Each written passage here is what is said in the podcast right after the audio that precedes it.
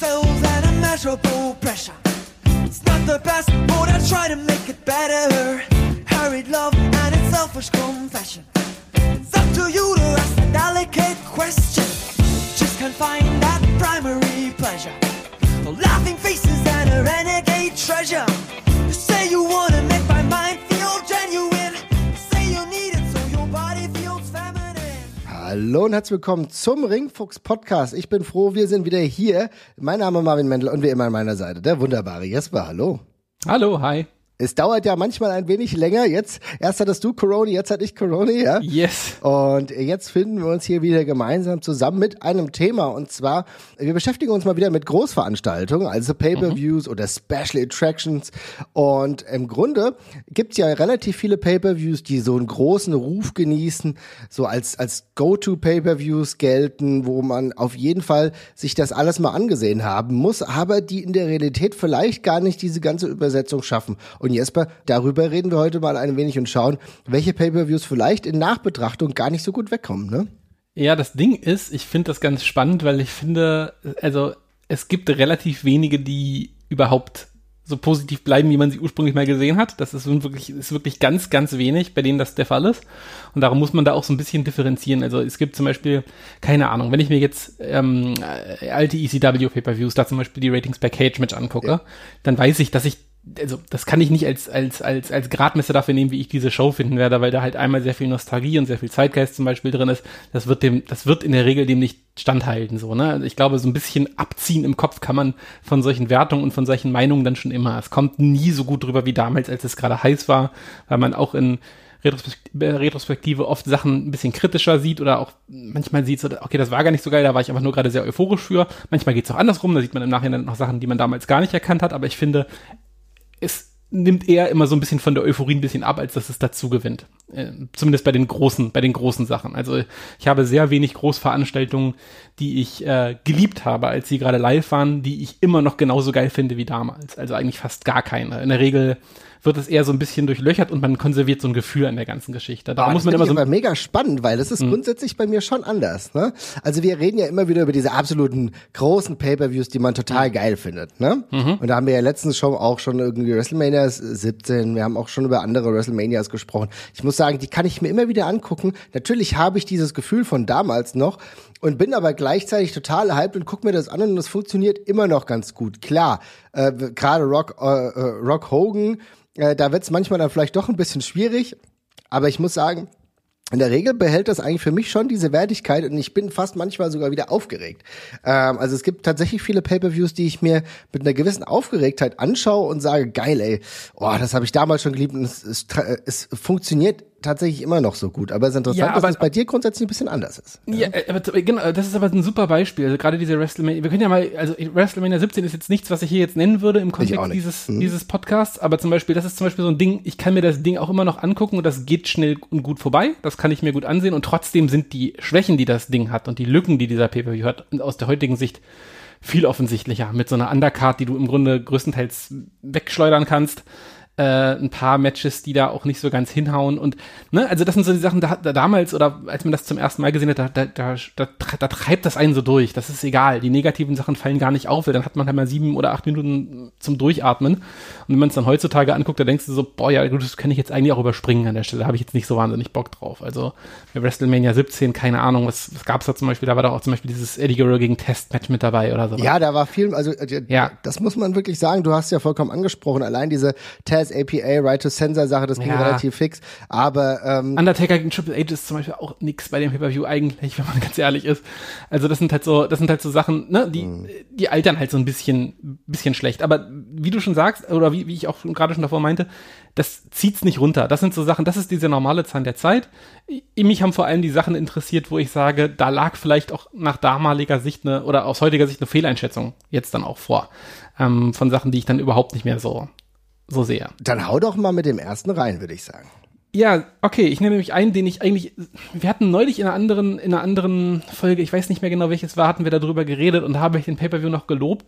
Ähm, ich hatte auch die Stage gelobt, witzigerweise. ja, ja, ich glaube, es war auf jeden Fall die Stage und ich kann mir schon vorstellen, aber ja. erzähl mal, ja. Hm. Ja, und es ist tatsächlich WrestleMania 19 bei mir. Ah, okay, krass. Den, mhm. den habe ich mir, den habe ich mir neulich nochmal angesehen und es ist gleich vorweg, es ist keine schlechte Show, aber pff, also ich habe, also das, es kam mir, es kam mir, also ich glaube, ich habe selten einen Pay-per-View gesehen, der mir dann irgendwie doch so lang vorgekommen ist. Ähm, also diese Show fällt an so vielen Ecken und Enden so ein bisschen auseinander und ich habe vor allem so viele Matches da gehabt, die in meinem Kopf so gut gewesen sind und die beim jetzigen Gucken dann gar nicht mehr so Bombe waren. Und irgendwie läuft vor allem nicht so richtig rund. Also mal ganz kurz für die, die die Show gerade nicht äh, im Kopf haben. Das ist die Show mit dem Brock Lesnar gegen äh, Kurt Angle Main Event mit dem Oh, das ist wirklich schwierig. Ich finde es total interessant, weil ich habe mir den letzten auch noch mal angeguckt und der wird ja immer noch gelobt und so weiter und so fort. Und es ja. ist natürlich ein gutes Match, aber irgendwie nimmt gerade das, das, Ende für mich so viel weg. Ja. Das, also das, das, also das, das, das, das, diese, dieser Main Event ist für mich so bezeichnet für den ganzen Pay-Per-View, weil mhm. der ist ganz, der ist ganz gut, aber der hat natürlich dieses gruselige Finish mit der mit der mit der abgefuckten äh, Shooting Star Press von Brock Lesnar, wo er sich fast umbringt und auch davor wirkt das alles hypernervös und komisch an manchen Ecken und Enden. Also wenn du siehst, dass da Brock Lesnar gegen Kurt Angle im Ring steht und dann siehst du dieses Match, dann merkt man halt schon an, dass Brock Lesnar dann noch sehr jung war und dass es auch hibbelig war und er noch nicht so das Gefühl hatte für ja die richtige Geschwindigkeit ins Match bringen. Also Kurt Engel, ich habe auch noch das Gefühl, Kurt Engel steht in dem Match durchgehend auf der Bremse, mhm. weil Brock Lesnar zu hektisch wird und er muss alles ausbremsen und dadurch wird Kurt Engel auch schlechter, als er eigentlich ist. Und es findet nicht so ganz zusammen dann irgendwie. Es ist kein schlechtes Match, aber es ist halt irgendwie auch nicht, ja, beim nochmal gucken, also ein gutes Gefühl hatte ich dabei irgendwie durchgehend nicht. Und das ist bei fast allen Matches. Das Einzige, was da in meinen Augen gut von gealtert ist, ist Michaels gegen Jericho. Ja, tatsächlich. Das wollte ich jetzt nämlich auch gerade sagen, ja. Mhm. Ähm, das ist wirklich gut gealtert. Ich finde es aus heutiger Sicht erstaunlich unspektakulär, wenn man es jetzt guckt, aber es ist ein total patent und cooles Story-Match, also das passt alles. Und das war's dann aber schon. Dann hast du halt noch Hogan gegen, gegen McMahon, was ein schönes cineastisches Match ist. Das haben wir ja schon mal erzählt, dass das cool gedreht ist mit coolen Shots und dergleichen.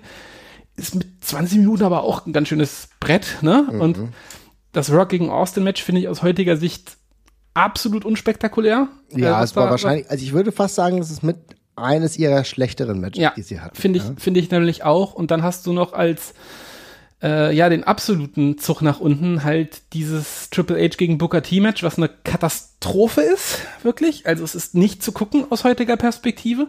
Und dann gibt's leider auch nichts mehr sonst, was es rausreißt. Du hast diese Sachen auf der Karte, die auf dem Papier noch ganz nett klingen, mit Matt Hardy gegen Rey Mysterio, aber das ist innerhalb von fünf Minuten abgefrühstückt, das tut nicht weh, aber ist halt auch Nicht-Faktor bei der ganzen Geschichte.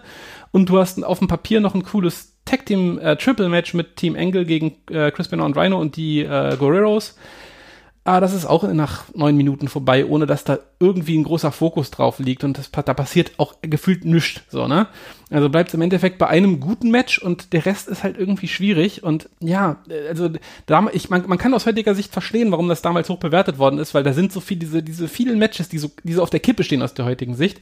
Da haben, glaube ich, damals noch die Namen durchgetragen mit Hulk Hogan und Vince McMahon und Rock und Austin und vielleicht auch mit Triple H und Booker T, wobei das ja auch damals schon schlecht weggekommen ist. Aber vor allem auch beim Main Event, der damals halt heiß war und da hat man halt über vieles hinweg gesehen. Aber jetzt rückbetrachtend ist das sehr wackelig alles. Ja, also ich meine, wir reden hier natürlich über ein sehr hohes Niveau. Ne? Also es ist wackelig auf einem hohen Niveau. Es ist trotzdem ein ordentlicher Pay-per-View, ganz klar. Aber es geht ja auch hier so ein bisschen darum, dass man so die Erwartungen, die daran geknüpft wurden, in Retrospektive kann es nicht mehr halten. Und da ja. Äh, sprichst du halt genau den richtigen Aspekt an. Ich fand, äh, Michaels äh, Jericho ist tatsächlich für mich das Main Event Match auf dieser Card. Das ist tatsächlich das, wo ich sagen würde, das hat's äh, verdient und hat es auch noch gehalten. Bei vielen anderen ist es tatsächlich ein Problem. Wir haben ja über Lesnar Engel gesprochen. Ich finde wirklich Triple H Booker T ist total grausam. Was mich komplett übrigens auch getriggert hat bei diesem ganzen Pay-per-View, ähm, war diese Undertaker A-Train Big Show Sache. Ja, das mhm. geht fast zehn Minuten. Mit dem Entrance geht's noch länger. Und das ist ehrlich gesagt richtig kacke. Und der Undertaker ist tatsächlich in seiner früheren Zeit, es gab ja dann irgendwann einen Twist, wo er dann wirklich auch äh, regelmäßig so Showstealer war bei WrestleMania, oftmals halt auch jemand, der nur für die Attraktionen da war, wo man auch sagen muss, okay, die Matches waren oftmals sehr, sehr unspektakulär und das war sogar eines der wirklich noch schlechteren Matches, weil niemand hat es interessiert mit A-Train. Big Show war zu der Zeit alles andere als heiß. Und ähm, das kommt im Endeffekt nicht bei, gut bei rum. Und ich muss sagen, ich kann das absolut nachvollziehen, dass du sagst, also dieser Pay-Per-View, dass der so hoch bewertet wurde und auch dieser Hogan Vince McMahon Sache ist mit 20 Minuten halt doch busy, busy lang. Ja, und ich meine, der Pay-Per-View kommt beispielsweise bei Cage Match minimal schlechter weg als WrestleMania 17. Also WrestleMania 17 steht bei 0, bei 9,6 und der steht bei 9,4.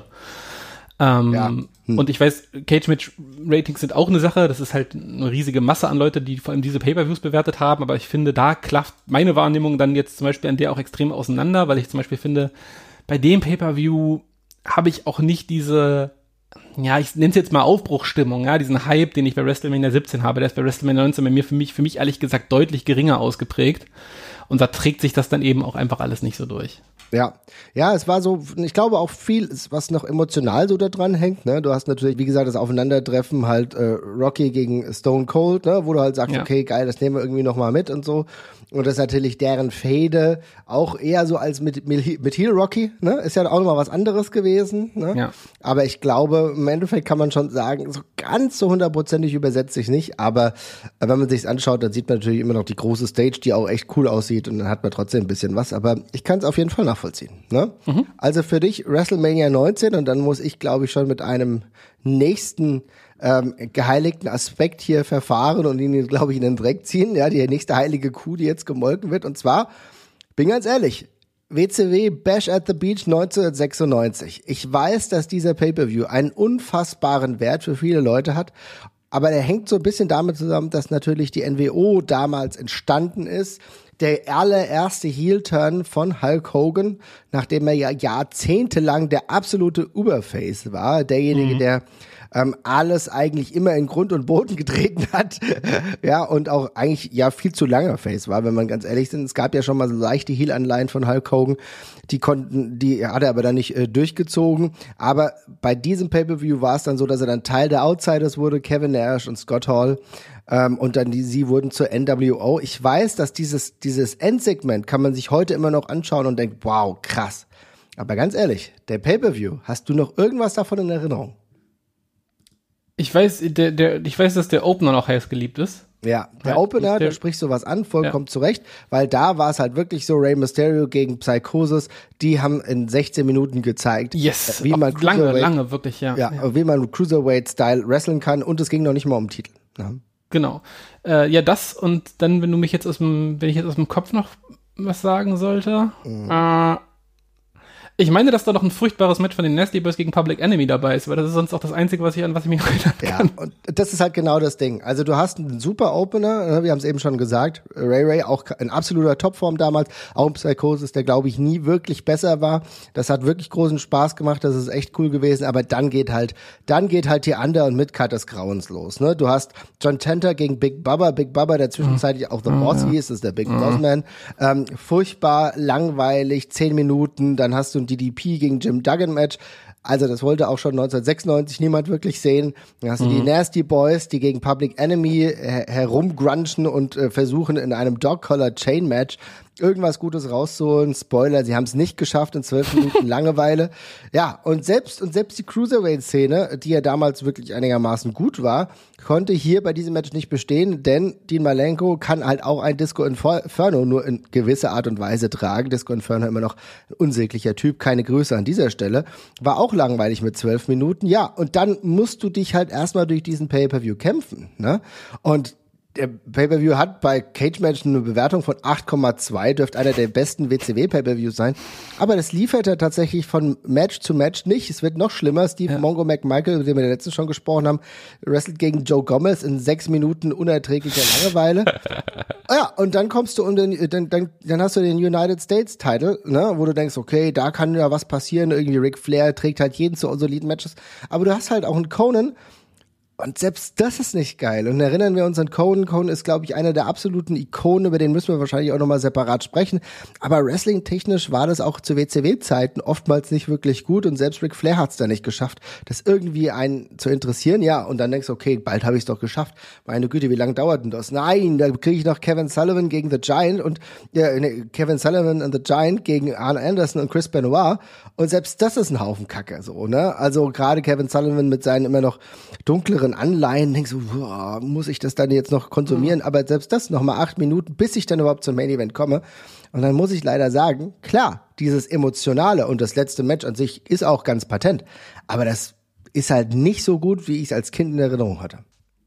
Ja, also ich habe jetzt auch gerade mal, wo du die Matches durchgegangen bist, das ist wirklich, also das klafft dann ja wirklich auseinander, wenn man so die Gesamtbewertung und den historischen Gesamtwert des Pay-Per-Views betrachtet mit dem, was da sonst noch stattgefunden hat. Also äh, dann ist es ja dementsprechend gut, dass sie diesen wichtigen Moment zum Schluss gehabt haben, weil ansonsten ist da ja wirklich nicht so wahnsinnig viel. Der Rest klingt wirklich also aggressiv schlimm und hoffnungslos bereits irgendwie. Ja.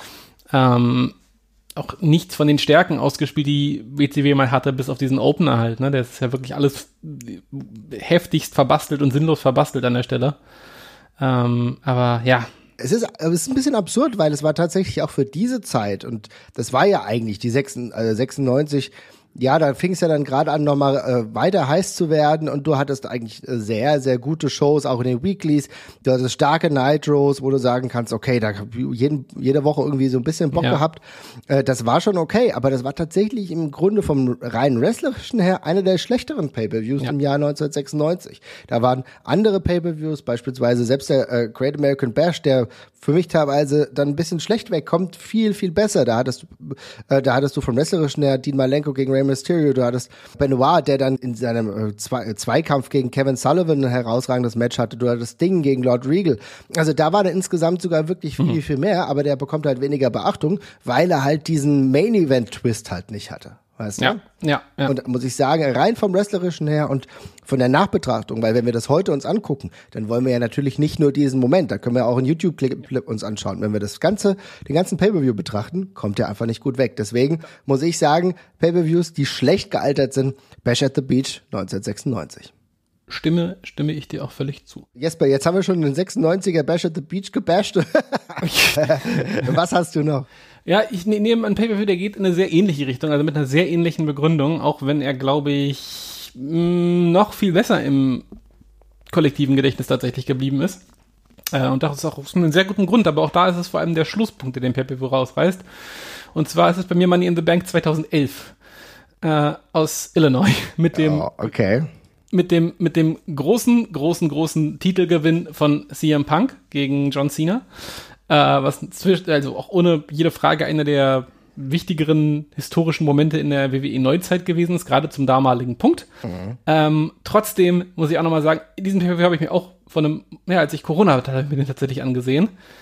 Und Junge, Junge, ähm, die können auch dankbar sein, dass es diesen Main Event gab. Es ist so ein bisschen wie bei, bei at the Beach. Also das Grundniveau ist natürlich ein ganzes Stück höher. Ja. Ähm, es gibt zumindest noch ein paar ganz akzeptable Sachen. Ähm, ich muss aber sagen, dass die ganzen Sachen, die ich noch als akzeptabel gespeichert habe, rückbetrachtend auch teilweise stark gelitten haben. Also wie gesagt, wir haben den großen Main Event CM Punk gegen John Cena, das ist ohne jede Frage der große, das große Centerpiece dieses Abends, die ganze Halle wartet da auch drauf. Insofern, als One-Trick-Pony klappt die Show auch noch nach wie vor. Mhm. Und dann gibt's noch ein Money in the Bank Ladder Match, beziehungsweise es gibt zwei, aber das Gute ist das mit Daniel Bryan und Cody Rhodes und, und das ist äh, wirklich gut. Also Sheamus da muss man sagen, das und Wade Barrett. Ja, das zeigt sich auch heute noch. Ne? Das ist das ist in Ordnung, das ist, oder das ist wirklich gut, das macht Spaß. Und dann gibt's ein zweites äh, Money in the Bank Ladder Match, das Alberto Del Rio gewinnt gegen Kofi Kingston und Rey Mysterio und das ist schon eine ganze Spur egaler und äh, wackeliger als das andere. Jo, und das war's dann auch. Es gibt noch das Match zwischen Christian und Randy Orton, was ich als gut abgespeichert habe im Kopf. Ich fand es unglaublich unspektakulär und absoluten Non-Faktor jetzt, wo ich es gesehen habe. Also, ähm, schön, schön halt, weil es eine der, eine der bedeutenderen Momente von Christian in der WWE gewesen ist. Dafür passt das halt ganz gut, aber das Match per se ist, ist nüscht in meinen Augen und das war's dann auch. Der Rest ist halt Füllmasse. Und wie gesagt, das ist überhaupt nicht schlimm. Also, wenn man so ein Pay-Per-View hat, der so auf einen so einen Moment ausgerichtet ist, dann passt das ja. Dann muss halt vor allem der sitzen und das tut der komplett. Also der Main Event ist super, der, der passt, ist, hat eine ordentliche Länge und alles an diesem Abend ist darauf ausgelegt. Aber ich war schon überrascht davon, wie gut dieser Pay-Per-View so allgemein noch geblieben ist. Also ich hatte mich damals jetzt inspirieren lassen von Top-Listen und dergleichen und auch ja. von Cage-Match und da steht dabei 9,6. Also der ist wirklich fast auf WrestleMania 17 Niveau. Und da äh, funktioniert wirklich auf der Karte sonst nicht so wahnsinnig viel in dem Moment. Ja, und das ist so interessant, weil er wird ja von wirklich vielen immer noch, auch in Hindsight, immer noch als absoluter äh, Go-To-Pay-Per-View der WWE angepriesen, wenn es darum geht, ähm, von den Big Four mal ein bisschen wegzugehen. Ne? Also ich glaube, ja. selbst die WWE versucht es ja immer, die ja jetzt zuletzt versucht haben, Money in the Bank als als äh, fünfter großen großen Pay-Per-View zu etablieren, ja. Ähm, und da wird ja auch immer wieder der 2011er genannt, aber es ist halt genau wie, wie du sagst. Ich finde wirklich, dass das, das Money in the Bank Ladder Match ist echt cool mit Daniel Bryan. Ich muss jetzt wieder den Kopf, im Kopf muss ich wieder von Brian Danielson auf Daniel Bryan wieder rüber zwischen. Das ist gar nicht so einfach. Aber ansonsten fand ich, was du gerade gesagt hast, äh, Christian Randy Orton, das war für mich auch so die Phase, wo ich gar keinen Bock mehr auf Randy Orton hatte. Das ist jetzt zehn Jahre später wieder oder elf Jahre später wieder anders. Aber das hat mich damals schon ganz schön genervt. Und ich muss sagen, ansonsten ist, ich finde auch, mit dieser Überbelastung, könnte man fast sagen, an, an Ladder-Matches, äh, Ja. tust du mir tatsächlich auch keinen Gefallen. Für mich ist tatsächlich dieses Ladder-Match-Gimmick eigentlich komplett gestorben und in Retrospektive brauche ich das auch da schon nicht mehr. Ja, nee, absolut. Also dementsprechend, na klar, der Main Event ist brutal, den habe ich mir letztens auch nochmal angeguckt. Das macht richtig Bock, das ist eine heiße Crowd. Du weißt, worauf es hinauslaufen soll und du hast ein sehr cooles Match, wo man auch sagen muss, ein paar Kleinigkeiten sind auch, gehen auch da irgendwie schief, aber das macht halt irgendwie die Crowd alles wett. Und äh, du hast einen John Cena, der absolut on fire ist, ein CM Punk sowieso, das passt, das ist richtig geil. Aber von der Gesamtkonstitution her, ne, auch wenn wir beispielsweise gucken, Kelly Kelly verteidigt ihren Divas-Titel, der Brie Bella, das ist auch wei Weiten und Welten schlechter als heute, fast jedes Frauenmatch zum Glück. Und ansonsten, äh, ja, wir haben es schon gesagt, Mark Henry gegen Big Show brauchte halt auch keiner sechs Minuten. Ne? Ja, ja. Wobei das, wobei das Match sogar noch erstaunlich in Ordnung ist im Vergleich, aber ja, ja. Ja, wie gesagt, also es ist kein Kritikpunkt, man kann das, man kann Pay-Per-Views für aufziehen. Ähm, ich finde es nur so witzig, weil, ja, man, also man bewertet dann ja eher irgendwie den Effekt, Ja. den dieser Main-Event hatte, als objektiv den Rest des Pay-Per-Views, aber äh, ist natürlich in der Form potenziell okay.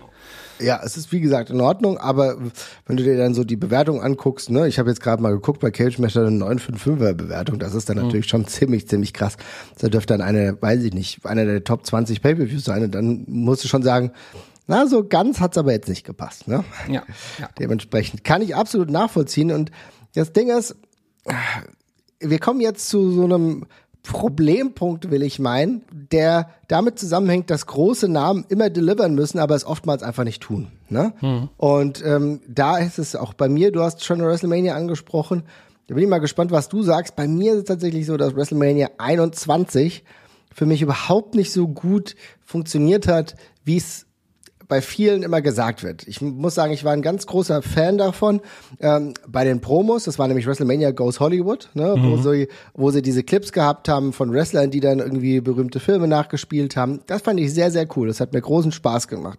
Aber dann komme ich zu diesem Pay-Per-View und ich muss sagen, so im, Nach im Nachhinein gibt's wahrscheinlich nur ein Match und das ist wieder ein, ja, nee, zwei Matches, die mir richtig gut gefallen und ansonsten finde ich, ist vieles nicht so gut. Ich gehe mal so ein bisschen die Card durch, okay? Also du hast Rey Mysterio gegen Eddie Guerrero, ja, das war ein okayes Match. Das war so der, der Start. Es gab ja einen langen Build-up, Eddie äh, Guerrero und Rey Mysterio. Ähm, Guerrero immer großer Fan gewesen. Ich fand das Match hat aber für zwölf Minuten irgendwie hat was gefehlt. Ja, ich weiß nicht, ob du dich Nichts, noch da dran nichts drin, da ist nichts drin in dem Ding. Ich weiß sogar, dass das damals sogar schon eine Enttäuschung gewesen ist, tatsächlich, als man das geguckt hat. Da haben wir uns auch alle viel von versprochen. Ja, Und das war wirklich eine, das waren wirklich 20, 12 Minuten nichts. Das war komisch. es ist so, Also ne? nicht schlecht, aber also hätte man ehrlich gedacht, da hätte, also dass man sich dann ein bisschen, bisschen mehr zurechtlegt, als das, was dabei rausgekommen ist. Aber das war wirklich, ähm, ja, höhepunktlos, sag ich mal. Es ist so, ne? Also es ist tatsächlich so, dass ich wirklich gedacht habe, geil, ey, ich freue mich so. Die beiden hoffentlich bekommen die Zeit. Ich war ein großer Eddie Guerrero-Fan, das wissen wir ja alle. Aber irgendwie hat's mir nichts gegeben. Dann kommen wir aber zum Glück zu dem wahrscheinlich ersten von zwei Highlights an diesem Tag. Und ja, es war wieder ein Money in the Bank Ladder Match, aber mit Edge, Chris Benoit, Jericho, du hast Christian noch am Start gehabt und dann halt noch Shelton, Benjamin und Kane. Aber insgesamt von der ganzen Aufführung, war auch relativ knackig gehalten mit 15 Minuten, war das schon ziemlich cool. Erinnerst du dich noch? Ja, den finde ich, das Match finde ich auch gut. Das ist tatsächlich sogar das, was ich an der Show am besten finde. Ja, ja, also das hat mir gut gefallen. Ich äh, muss sagen, ja, Undertaker Randy Orton ist in Ordnung, kann man gucken, aber er war halt auch in der Sterbenslang, sorry, es ist sterbenslangweilig. Ne? Das kann man nicht mehr gucken heutzutage. Es ist unglaublich öde. Es ist tatsächlich so und wir werden irgendwann mal über den Undertaker auch sprechen müssen, der ja einer meiner absoluten Favoriten früher war. Aber es gibt einfach gerade beim Undertaker echt viele Matches, wo du sagen würdest, also heute brauche ich mir das aber alles nicht mehr so angucken. Ja? gehört irgendwie auch ein bisschen dazu. Du hast Trish Stratus gegen Christy Hemme gesehen, vergessen. Und dann ist halt das zweite Highlight und für mich wirklich so ein bisschen eigentlich das Centerpiece dieses ganzen Pay-Per-Views, Kurt Angle gegen Shawn Michaels. Die haben fast 30 Minuten bekommen und die beiden haben sich ordentlich berungen. Beide auch schon in der, also bei Kurt Angle gab es ja danach auch noch mal eine Prime-Phase, aber das war schon sehr, sehr geil. Es hat irgendwie aber nichts mit diesem Theme so zu tun gehabt, ne? Also WrestleMania muss, ja, da muss ich auch mal halt Wrestling. Ne? Ja, da muss ich auch mal ganz kurz reingrätschen. Ich hänge das Match deutlich tiefer als viele andere. Also das ist sicherlich mit das beste Match auf dieser Card, gar keine Frage. Aber mir, was mir bei dem Ding total abgeht, ist jede Dramatik. Ähm, ich finde, also, das ist, natürlich im Ring ist das alles cool, aber das ist so ein bisschen das Problem auch von den beiden. Ich finde, beide brauchen irgendwie auch eine, um, um, ihr, um ihr volles Potenzial zu entfalten, brauchen die beide eine Story. Oder, oder du machst so eine richtige, so eine richtige Technikshow. Und das ist so ein bisschen zwischen den Stühlen, finde ich. Also einerseits ist es sehr entertaining, was ja bei den beiden irgendwie auch Sinn macht.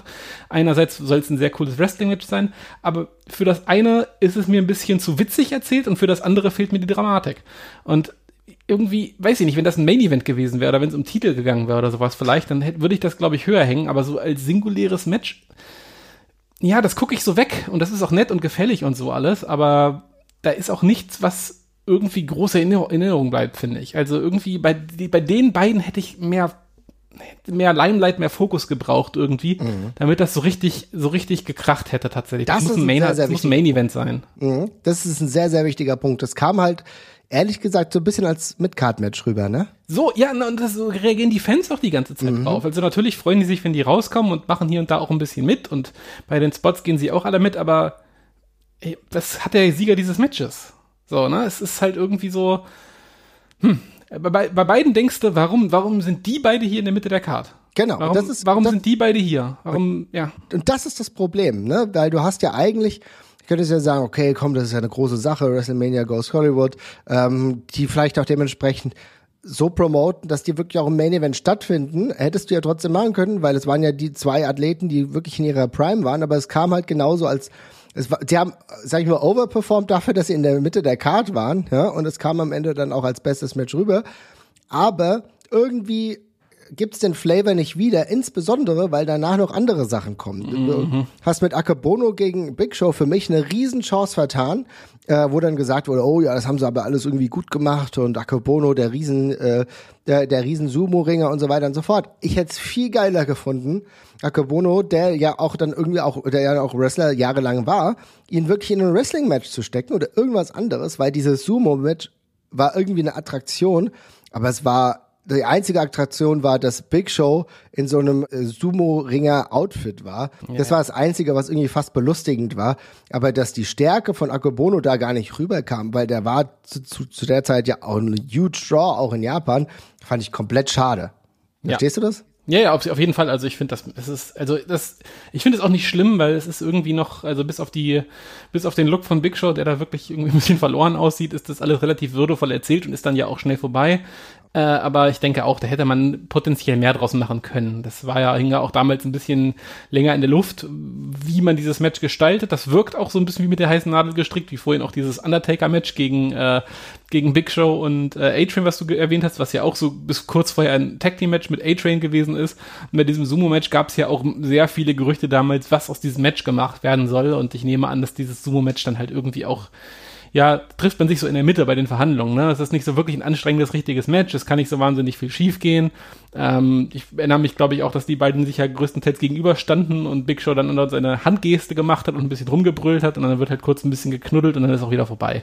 Ja. Das ist halt so, ja, danke dafür, das Geld nehme ich mit. Aber ja, tut nicht weh, aber ist halt auch, wie du schon sagst, eine vertane Chance. So, und dann kommen wir aber zu den zwei Mhm. wirklichen Problemen im Endeffekt dieser Show, denn das waren erneut die Main Events. Ja. Ich fand JBL gegen John Cena äh, nicht geil. Es war ein richtig Nein. für mich lahmes Match, ne? Ja, furchtbar. Ja, komplett dröge. Aber immerhin nur 10 Minuten oder 11 Minuten oder was. Richtig, Das- aber dann hast du halt, dann hast du halt den Main Event aus der Hölle und das hört Ja. jetzt böse an, aber es ist ehrlich gesagt auch so ein bisschen die Triple H Main Event Ära Ja, gegen Batista. Ja, ja, das ist ein- also das ist wirklich einfach absolut gar nichts. Es geht ja auch irgendwie Geht das Teil eine halbe Stunde oder irgendwie 20 Minuten oder sowas in dem Dreh? Es geht auf jeden Fall über 20 Minuten. Ja, also das ist ein ganz dröges Ding. Das ist, wie du schon sagst, diese personifizierte Triple H Main Event Ära, die historisch beschissen ist. Es macht einfach nichts daran Spaß. Es ist wirklich grauenvoll. Also es ist natürlich auch ein schwieriges Matchup. Batista, der damals noch relativ eindimensional ist von der ganzen, von der, von, von der, von, vom ganzen Charakter her, ist noch, da ist noch kein Witz bei, was dann ihn dann später ja auch ausmacht, ne?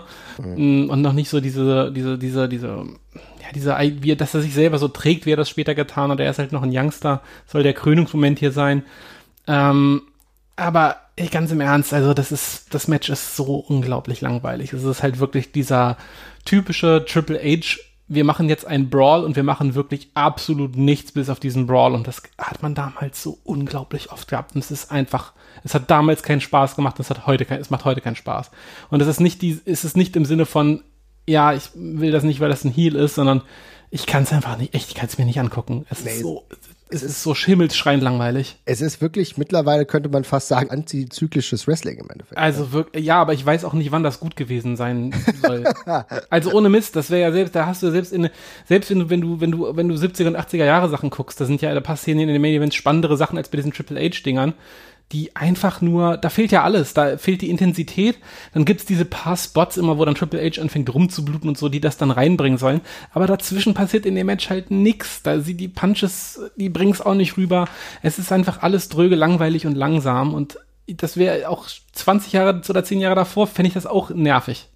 Ja. Also, es ist und das ist halt das Ding, ne? dass er halt so lange in Main Event war und halt genau solche Klopper regelmäßig gerissen hat. Ne? Für mich auch tatsächlich einer der Gründe, warum ich Triple H nie so ganz auf der höchsten Ebene sehen werde bei den, bei den, bei der, bei der ganzen Rückbewertung der Karriere, weil da ist einfach echt ein riesiger Stretch bei, wo die absolut heftige Langeweile regiert hat durch ihn und ja. Ja, und das ist tatsächlich, waren das viele Title Reigns, die er hatte, ne? wo du ja. wirklich sagen musstest, oh mein Gott, ey boah, okay, der hat jetzt einen, einen sehr guten Wrestler zu einem ordentlichen Match ge geführt, ja. Oder auch ja. denkst, okay, also bei Batista, ne, kann man ja noch mal anderer Meinung sein, da war es vielleicht noch mal ein bisschen was anderes. Die beiden hatten ja auch andere Kämpfe, die wesentlich besser waren, ne. Also ich kann mich äh, an zwei Fünfer Hell in a Cell beispielsweise erinnern, das ist dann, ne, da wird auch geblutet, dann geht's auch ordentlich runter, aber das war wesentlich besser. Aber trotzdem bei diesem Pay-Per-View als, als letztes Match, als der Closer dieses ganzen Pay-Per-Views, fand ich das viel zu dünne. Und das war für mich eine riesen Enttäuschung. Und beides war ja. für mich eine Enttäuschung. Also, wie gesagt, das Match, aber gleichzeitig, wenn ich ehrlich bin, auch John Cena gegen JBL, JBL, der ja auch da jetzt diesen großen Spottern hatte, zwar einen Titel verloren, John Cena hat ihn geholt, aber trotzdem muss ich sagen, zwar kurz, du hast gesagt, roundabout zwölf Minuten, aber insgesamt war alles nach Kurt Angle und Shawn Michaels, die eigentlich nur im besseren Mit Card unter, in der besseren Midcard unterwegs waren. Danach konntest du eigentlich die Show komplett kippen. Wäre das ja. der Main Event gewesen, hätte das ordentlich Bam Bam gehabt, wäre das auch cool gewesen. So muss ich sagen, WrestleMania 21 äh, wird immer noch, oh, ich sehe, habe jetzt gerade mal geguckt, bei Cage Match ein 8-8er Rating knapp. Das ist ja ein super Rating, gerade auch für eine WrestleMania, die manchmal auch nicht ganz so gut wegkommen. Aber ich finde, es kann es im Nachhinein überhaupt nicht mehr halten. Nee, das, dem stimme ich auch komplett zu. Das ist schade, weil WrestleMania Goes Hollywood natürlich ein Thema war, wo du sagst, super, äh, da macht man auch ein bisschen was. Aber es, es hat sich einfach nicht so übersetzt. Und ähm, im Nachhinein ist das auf jeden Fall eine WrestleMania, bei dem ich schon sagen kann, ja, wie gesagt, wenn du es unbedingt, dann guck dir Engel gegen Michaels an, aber im Endeffekt kannst du diesen Pay-Per-View auch komplett skippen. Ja, das ist auf jeden Fall so, ja. Ja. Was hast du noch? Ja, ich hatte damals, äh, auch während meiner Corona-Phase, ich, die ganzen großen Dinger habe ich alle schon tausendmal gefühlt einmal nebenher geguckt, durchgelaufen gehabt und die ganzen richtigen Kritikern-Lieblinge natürlich auch, ne, die guckt man ja immer wieder. Mhm. Und ich hatte damals explizit danach gesucht, das weiß ich noch, da gibt's auch auf Reddit einen sehr guten Thread mit ähm, die besten Pay-Per-Views, die außerhalb der jeweiligen äh, Promotion Big Three, Big Four, was auch immer man da Promotion dazu zählt. Welche, welche waren da besonders cool, die so ein bisschen unterm Radar fliegen von der, von der Größe her? Und da bin ich dann sehr oft über Unforgiven 2006 gestolpert, das wirklich immer wieder genannt worden ist, dass es ja so ein cooler Pay-Per-View sei. Ähm, und dann habe ich mir den angesehen und ich muss sagen, Unforgiven 2006, größtes Glück ist, glaube ich, dass es 2006 stattgefunden hat. Also, ich meine es jetzt gar nicht böse, aber ich habe das Gefühl, die Ansprüche damals waren echt ordentlich weit runtergewöhnt an der Stelle. Also ähm, für den, den der Paper nicht mehr im Kopf hat, das, und das, das daran ist nichts schlimm, weil wie gesagt, das ist unforgiven, das ist jetzt nichts, was man sich sonst im Kalender groß anstreicht. Der Main Event ist ein TLC-Match zwischen John Cena gegen den Champion Edge. Es gibt noch ein äh, Hell in a Cell Match zwischen der D-Generation X und den McMahons und Big Show. Äh, und noch ein Women's Title Match ähm, zwischen Trish Stratus und Lita. Und das ist erwähnenswert, weil das geht Aha. über zehn Minuten und das ist gut. Und das war Ah, damals okay. noch nicht selbstverständlich. Ähm, und das ist ehrlich gesagt, glaube ich, auch einer der Punkte, der diesen Pay-Per-View in der Rückschau extrem hochzieht, weil es ein sehr gutes und wichtiges Women's Title Match tatsächlich hatte, mit einem gut durchgeplanten Titelwechsel tatsächlich, auch bei den Pay-Per-Views. So, das war damals, damals halt nicht selbstverständlich. So, ich habe diesen Pay-per-View gesehen und die restlichen Matches, ich kann es ja einfach mal ganz kurz durchgehen und du, und du, sagst und du sagst Bescheid, wenn's dir wenn, wenn dir was gefällt, ja? Ja. Hm. Ja. 17 Minuten Johnny Nitro gegen Jeff Hardy. 7 Minuten Kane gegen Umaga. Oh ja. Ein World Tag Team Title Match. Spirit Squad bestehend aus Kenny und Mikey gegen die Highlanders. Oh Dann, Gott, wer, sind, äh, wer ist das denn? Die Highlanders? Oh, da Ja, das waren die beiden in Schottenring, die beiden Schotten. Die, der eine wurde dann entlassen, weil er bei TNA saß, glaube ich. Okay. und wow. im Publikum war. Ähm, die, äh, dann, dann das Hell in a Cell Match. Die Generation X, also Shawn Michaels und Triple H gegen Shane McMahon, Big Show und Vince McMahon in Ach du sag, je. 25 Minuten. Oh, oh Gott, oh Gott, oh Gott. Wer soll sich das denn angucken? Ja. Heilige Kacke. Die wieder auf, das wieder aufleben lassen, der D-Generation X. Das war noch dröger als die eigentliche D-Generation X. So, dann, dann das Women's Title Match. Trish Stratus gegen Lita, ähm, 12 Minuten inklusive Titelwechsel, war auch gut gealtert tatsächlich. Dann ein Singles Match Randy Orton gegen Carlito, 9 Minuten. Und zu guter Letzt John Cena gegen Edge in 25 Minuten, einem 25-minütigen TLC-Match, bei dem John Cena den Titel sich zurücksichert. Ja, ich habe es mir nochmal angesehen. Ähm, ich muss dazu sagen, das habe ich dir auch schon mal gesagt. Äh, ich finde, Edge hatte auch das Glück, dass er in der Phase Main Eventer geworden ist. Man hat das sehr dankend angenommen, dass, dass jemand anders da war. Äh, wahnsinnig spannend ist das nicht mehr, was er da im Ring vor allem gezeigt hat, finde ich, in, in, in Rückschau. Also das ist alles sehr basic, finde ich. Und dieses Match fand ich auch basic. Es hat natürlich ein paar schöne Spots gehabt. Und der Edge-Charakter ist heiß und Johns, der Hass auf John Cena ist gerade auch heiß beim Publikum.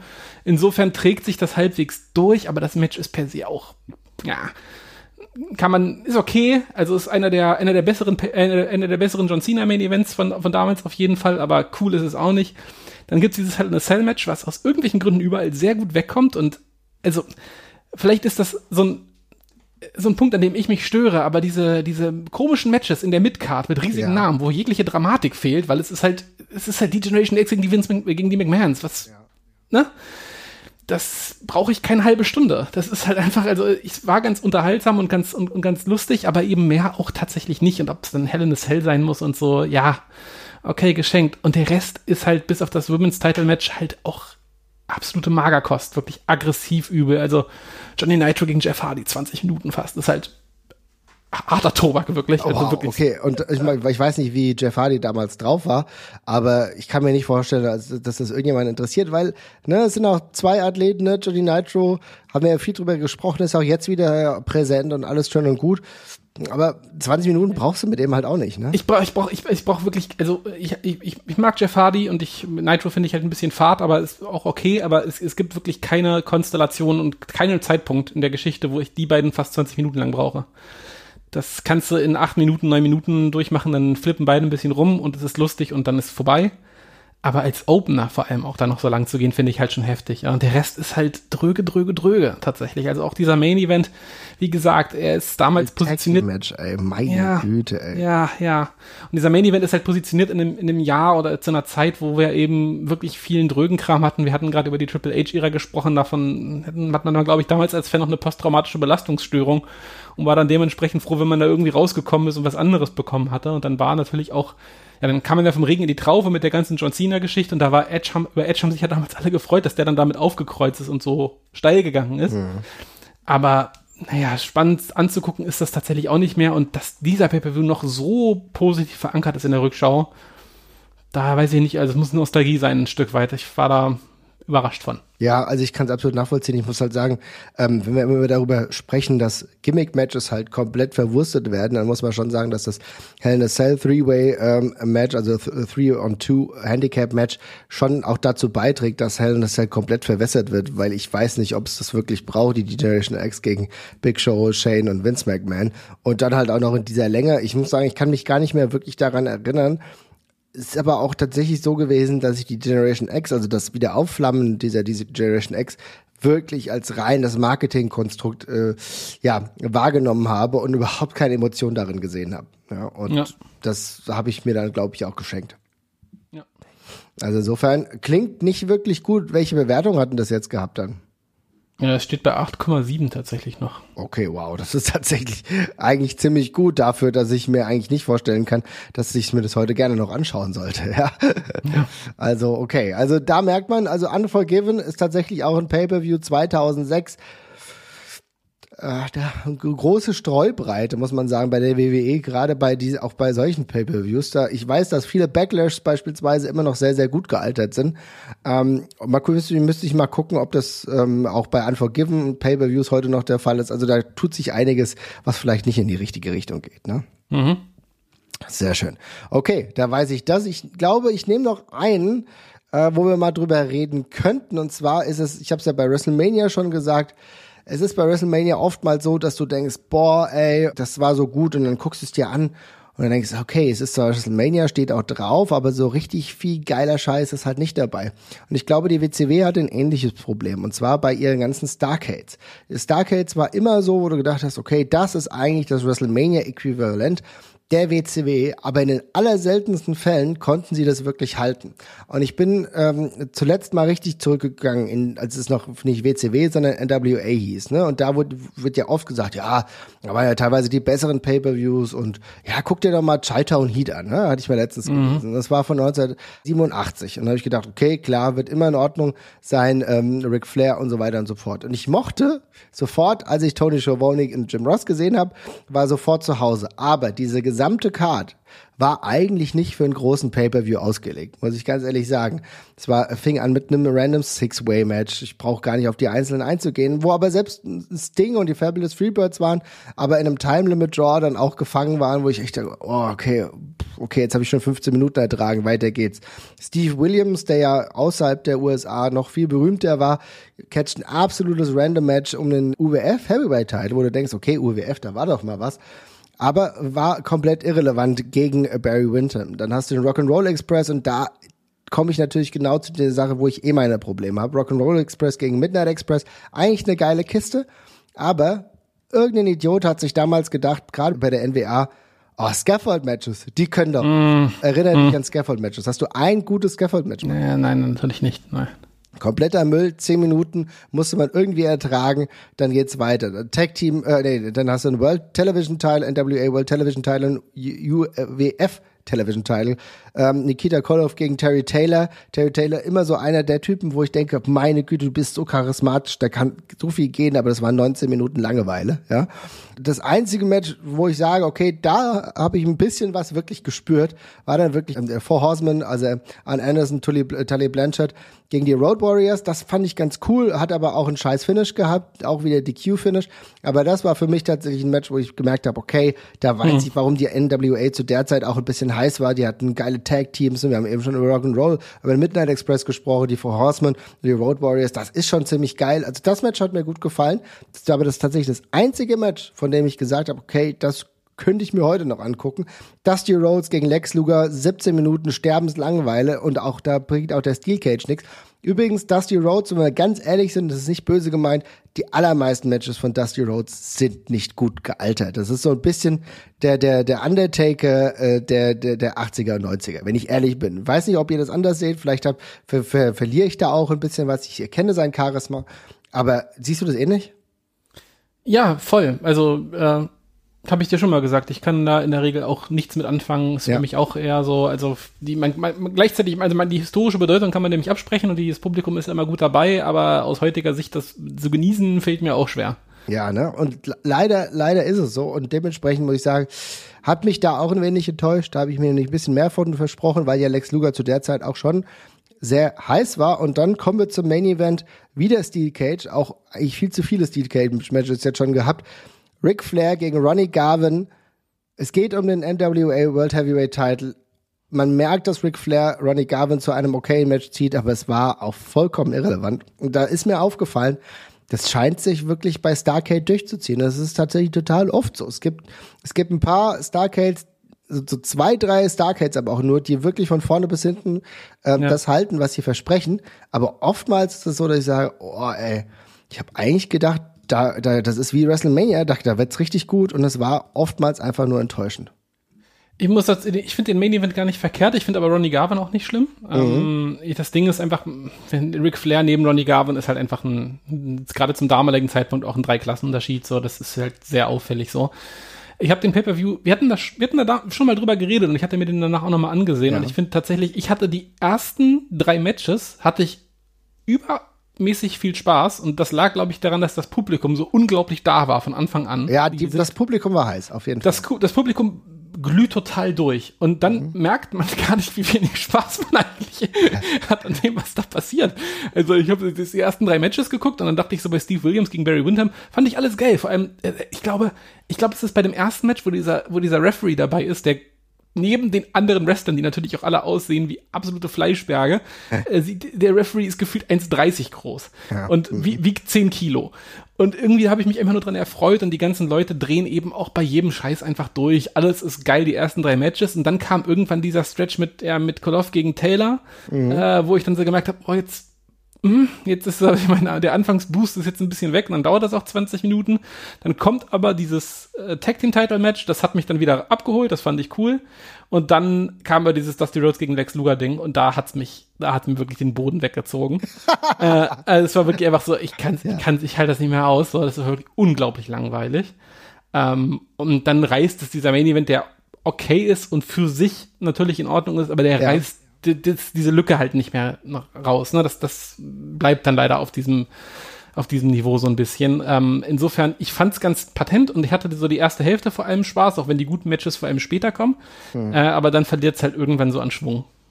Ja, ja, kann ich nachvollziehen. Also du, du hast natürlich einen Punkt und da muss ich sagen, das gebe ich dir auf jeden Fall, dass die Crowd halt wirklich relativ heiß war und die haben irgendwie keine Ahnung, was die äh, was die äh, NWA denen vorher gegeben hat zu essen oder so, vielleicht äh, keine Ahnung irgendwie Drogen gegeben, weil die waren wirklich gut drin. Ne? Und das hat dann auch echt Spaß gemacht. Aber so rein, wenn du es ni- wegnimmst und wenn du ein bisschen die äh, dieses Volume runternimmst, dann merkst du halt, dass es wrestlerisch bei, bei weitem nicht ganz so geil war, weißt du? Ja. Also insofern fand ich ein bisschen schwierig. Es gibt ein, zwei andere äh, Starcades, die mir wesentlich besser gefallen, na, so zwei, drei, die mir wesentlich besser gefallen haben. So für mich so ein, ein kleiner Favorit war die 88er übrigens, True Grit heißt die. Da gefällt mir eigentlich fast jedes Match und da ist auch ein Lex Luger wieder in einer ganz guten Rolle gegen Ric Flair. Ähm, guckt euch das mal an, weil da ist eigentlich die gesamte Card auf jeden Fall anguckbar. Varsity Club beispielsweise, also Kevin Sullivan, Steve Williams, da merkst du auch da immer noch gute Tag-Teams. Wir haben mitten der der- des Midnight Express, also Bobby Eaton und Stan Lane gegen den Original Midnight Express, äh, Dennis Condrey und Randy Rose. Echt interessant. Da ist auch Paulie Dangerously, unser guter Paul Heyman dabei. Also das finde ich, das hat viel interessantere Aspekte. Aber ähm, jeder soll sich sein eigenes Urteil bilden, aber ich muss halt sagen, bei mir ist es total oft so, dass gerade dann auch Starcade generell oftmals komplett abfällt. Nicht nur die späten Starcades, die 2000er, sondern selber die in absoluten Hochphasen, wo du denkst, okay, jetzt die 1997er müsste jetzt komplett abgehen. Da sind doch gerade alle heiß, wir haben geile Cruiserweight-Action. Nee, aber selbst Guerrero gegen Malenko fällt komplett ab. Wir haben einen richtig langweiligen Main Event, Sting gegen Hollywood Hulk Hogan, der 14 Minuten nur Langeweile präsentiert. Und es war eigentlich so ein heißes Ding, Sting gegen Hollywood Hogan. Sie haben es überhaupt nicht übersetzt. Ja. Absolut. Also insofern muss man sagen, Starcade leidet manchmal vielleicht auch unter dem Namen. Hast du denn noch ein finales Ding? Ja, ähm, ja, so halb. Also ich habe, ich, ich wollte, ich, also ich habe lange überlegt, ob ich es jetzt reinnehme, aber ich habe mich jetzt mal dazu entschlossen, einfach mal um es stellvertretend zu machen, weil ich es spannend finde, ähm, wie schnell so Sachen sich in der Rückschau dann doch nochmal ändern können tatsächlich. Also vor allem bei mir selber. Äh, und zwar habe ich ähm, nochmal von AEW tatsächlich was mitgebracht. Ähm, und ich sage gleich vorweg, ich finde das immer noch eine gute Show und dergleichen. Aber ich habe mir tatsächlich Full Gear noch neulich nochmal angesehen, von 2021. Was eine sehr coole Wrestling-Show ist, ähm, auf jeden Fall. Das ist die mit dem Title Change im Main Event zwischen Adam Page und Kenny Omega, den wir damals ja auch beide äh, sehr gefeiert haben und auch den Oh, Großteil jetzt, der Rest. jetzt, jetzt wirst du fies. Okay, alles klar. Nein, nein, nein, nein, nein, nein, nein, lass mich mal ganz kurz erzählen. Äh, und den, und, und den, und den, ähm, und den, und da, auf der, auf der Karte sind auch total viele coole Fixpunkte noch drauf. Aber ich finde es bei der Show total geil zu sehen, wie, also und das und ich, das habe ich vor allem genau, um, um meinen Punkt zu verdeutlichen, wie auffälliger die Lows werden, wenn man es in Rückschau macht. Ne? Also mhm. als ich das Ding, als, ich, als wir das damals live gesehen haben, da weiß ich, ich weiß auch noch genau, du fandest den damals den Paper schon ein bisschen geiler als ich, äh, weil du zum Beispiel auch sowas wie den Opener wie MJF gegen Darby Allen, glaube ich, ganz cool fandest und da habe ich mit 22 Minuten quasi sofort den Kopf ausgemacht an der Stelle. ähm, aber den Rest fand ich auch alles okay und bin dann so durch, durchgegangen und jetzt beim Gucken, da habe ich schon meinen Blick auf die Card schon gedacht so ui, da sind da ein paar Sachen drauf, da bin ich aber gespannt drauf, ob ich da noch Fun dran habe. Zum Beispiel Cody Rhodes und Pack gegen Andrade und äh, Malakai Black. Oh, oder auch ja. ja, Britt Baker gegen Ty Conti.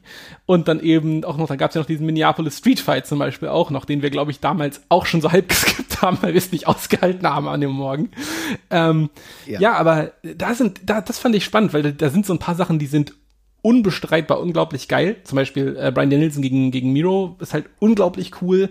Äh, Eddie Kingston gegen CM Punk war unglaublich geil. Das sind immer noch so zwei Dinger. Also bei, bei äh, Eddie Kingston gegen CM Punk hat ja jeder damals geliebt. Brian Danielson gegen Miro ist für mich eine Rückschau fast zu schwach weggekommen. Mhm. Ähm, und der sehr gute Main Event, aber diese Dinger dazwischen und die gehen halt auch alle nicht unbedingt kurz. Äh, die reißen da ganz schöne Lücken rein. Und das ist einfach spannend, weil es macht das daraus keinen schlechten Pay-Per-View, aber das ist mir damals einfach in der Form überhaupt nicht aufgefallen, weil man ist so live drin und findet das alles so geil.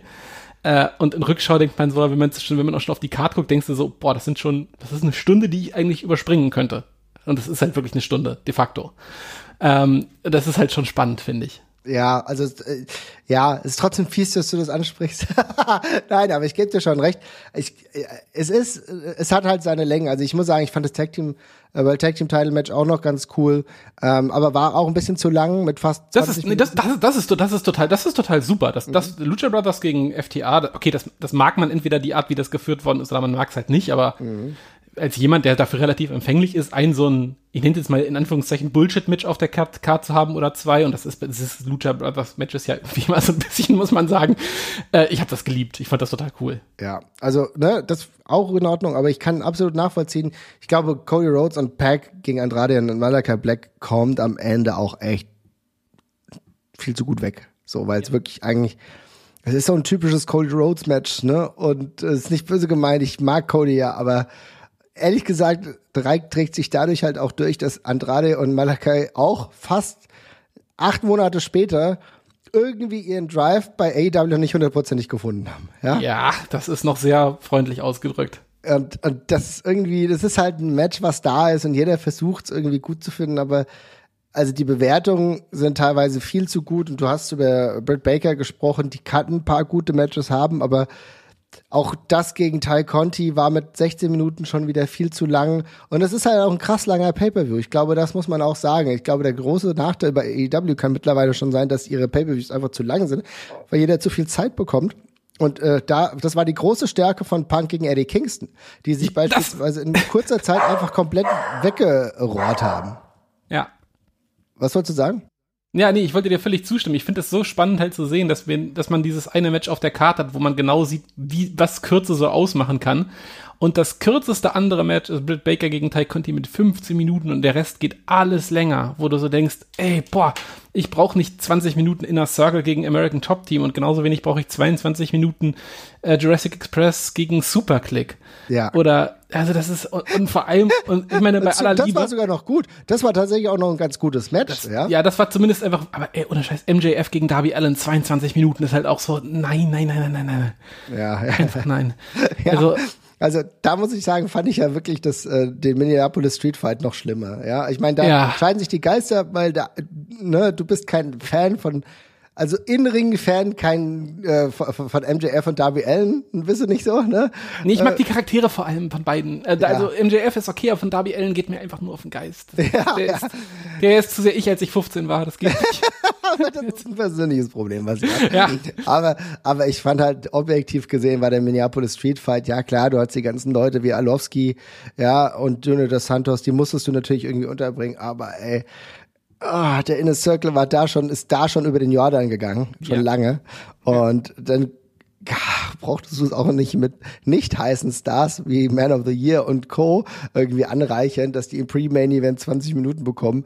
Ich weiß, jeder hat dann wenig Zeit und da sind auch gute Leute dabei, ne, wie, wie Santana und Ortiz, die ich ja auch gerne mag. Und aber es ist einfach, macht zwei Matches weniger davon Ja. oder macht also jemand anders.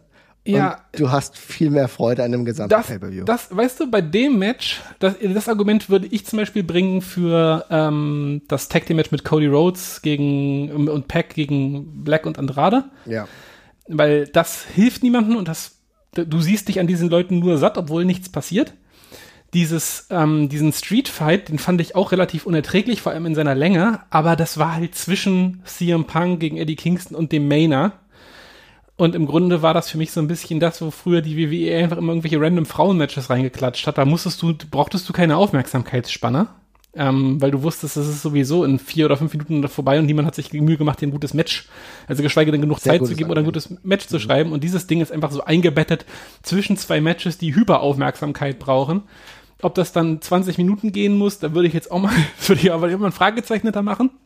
Aber als 10 Minuten wäre das okay gewesen. Ähm, das ist so ein bisschen Pinkelpause für mich tatsächlich gewesen. Und Eddie, Eddie, Pa- äh, Eddie gegen, gegen CM Punk war War für ich mich halt echt so. Pipi machen in der Zeit. Ja, gen- da war ich echt bedient danach auch gerade. Ne? Da warst du echt elektrisi ele- elektrisiert quasi. Da brauchtest du noch mal eine Verschnaufpause.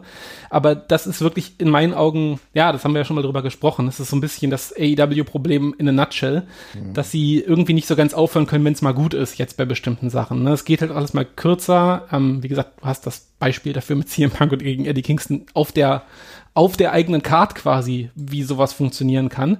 Aber ich finde das auch, das setzt sich fort. Das war bei, ähm, das war ja bei Revolution 2022 auch ein ähnlich, ne, sogar besser bewerteter Pay-Per-View, war das ja dasselbe Problem. Da waren, da gab es ja auch, also da gab es das einzige Match, was ein bisschen kürzer war, war das äh, Jade Cargill-Match gegen Ty Conti. Ähm, Das haben sie ein bisschen kürzer gehalten, weil sie bei Jade ja wirklich, glaube ich, am Anfang sehr penibel drauf geachtet haben, dass sie das nicht zu lang gestalten, weil Ja, sie eben noch ja. ein bisschen, weil denen noch ein bisschen die Erfahrung fehlt.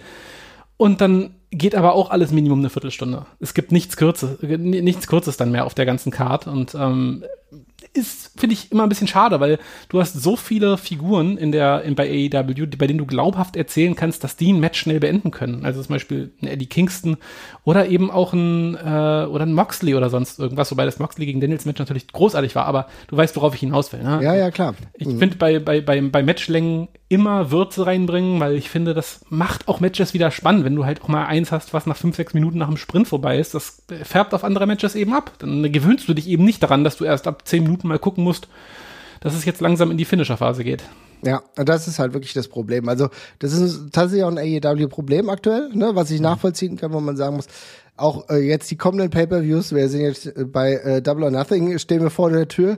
Ähm, wenn ihr das jetzt hört, werdet ihr es schon gesehen haben. Und ich kann euch vorher sagen, die Card, die ist sehr, sehr lang, ja.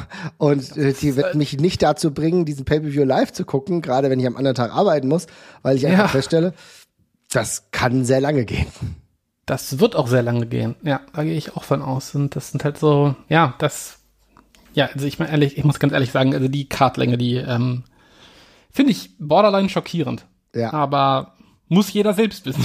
So Auf jeden Fall. Ja, vielleicht, ich meine, kann auch sein, dass wir positiv überrascht werden und es gibt einfach drei Matches, die nur fünf Minuten lang gehen, was dann vielleicht auch in Ordnung ist. Aber du siehst an diesem Pay-Per-View, der exemplarisch eigentlich sehr gut trotzdem ist, aber seine Längen hat, spätestens nach Danielson, Miro, kannst du normalerweise sagen, von diesen drei Matches, die dann zwischen CM Punk und Eddie Kingston kommen, ähm, dass du eigentlich von mach von drei Matches kürzt zwei weg, ja, und bring beispielsweise Cage, Jurassic Express und die Super Click Ja, ähm, ja. einfach beim Main Event von Rampage oder bei Dynamite Ja, oder bring ja, die im nächsten Pay-Per-View und du hast viel mehr gewonnen, weil dass die es alle können, ist unbestritten. Aber äh, das muss halt in dieser Kulmination halt nicht zu lange gehen. Und das ist natürlich das Problem. Ich gebe dir vollkommen recht. Bei dem Minneapolis Street Fight, da hast du es eigentlich richtig angestellt. Ich glaube, das ist dann wirklich kein Drama. Aber gerade in diesem Bubble da, dieser drei Matches, ist eines definitiv ist eigentlich zwei zu viel. Ja, das würde ich auch so sehen. Also insofern, gutes Beispiel, ihr Lieben. Schreibt uns mal, äh, was euch noch so einfällt. Pay-per-Views, die damals sehr, sehr gut wegkamen, aber in Hindsight überhaupt nicht so wirklich gut sind oder vielleicht einfach nur einen Ticken schlechter. Es würde uns auf jeden Fall mal interessieren, was ihr da so im Kopf habt, denn ich glaube, es gibt halt ein, einigermaßen einige, die heute gar nicht mehr so gut wegkommen. Wir haben jetzt nur die ganz großen beleuchtet. Ich weiß, ich habe auch das letzte Mal so ein paar New Japan Pay-per-Views ähm, mir angeguckt, wo ich auch sage, ah, Ich war damals so angefixt, vielleicht wurde ich auch von diesem Bullet Club Hype überzogen. Heute finde ich das alles nur noch grenzlos peinlich, ja? Ja, ja. Also insofern, lieber Jasper, es hat mich gefreut und wir machen demnächst auch vielleicht auch mit weiteren schlimmen Pay-Per-Views weiter. Mal gucken, ne? Ja, bitte. Ich bitte drum. Sehr gut. Macht's gut, ihr Lieben. Ciao, ciao. Bis dann. Ciao, ciao.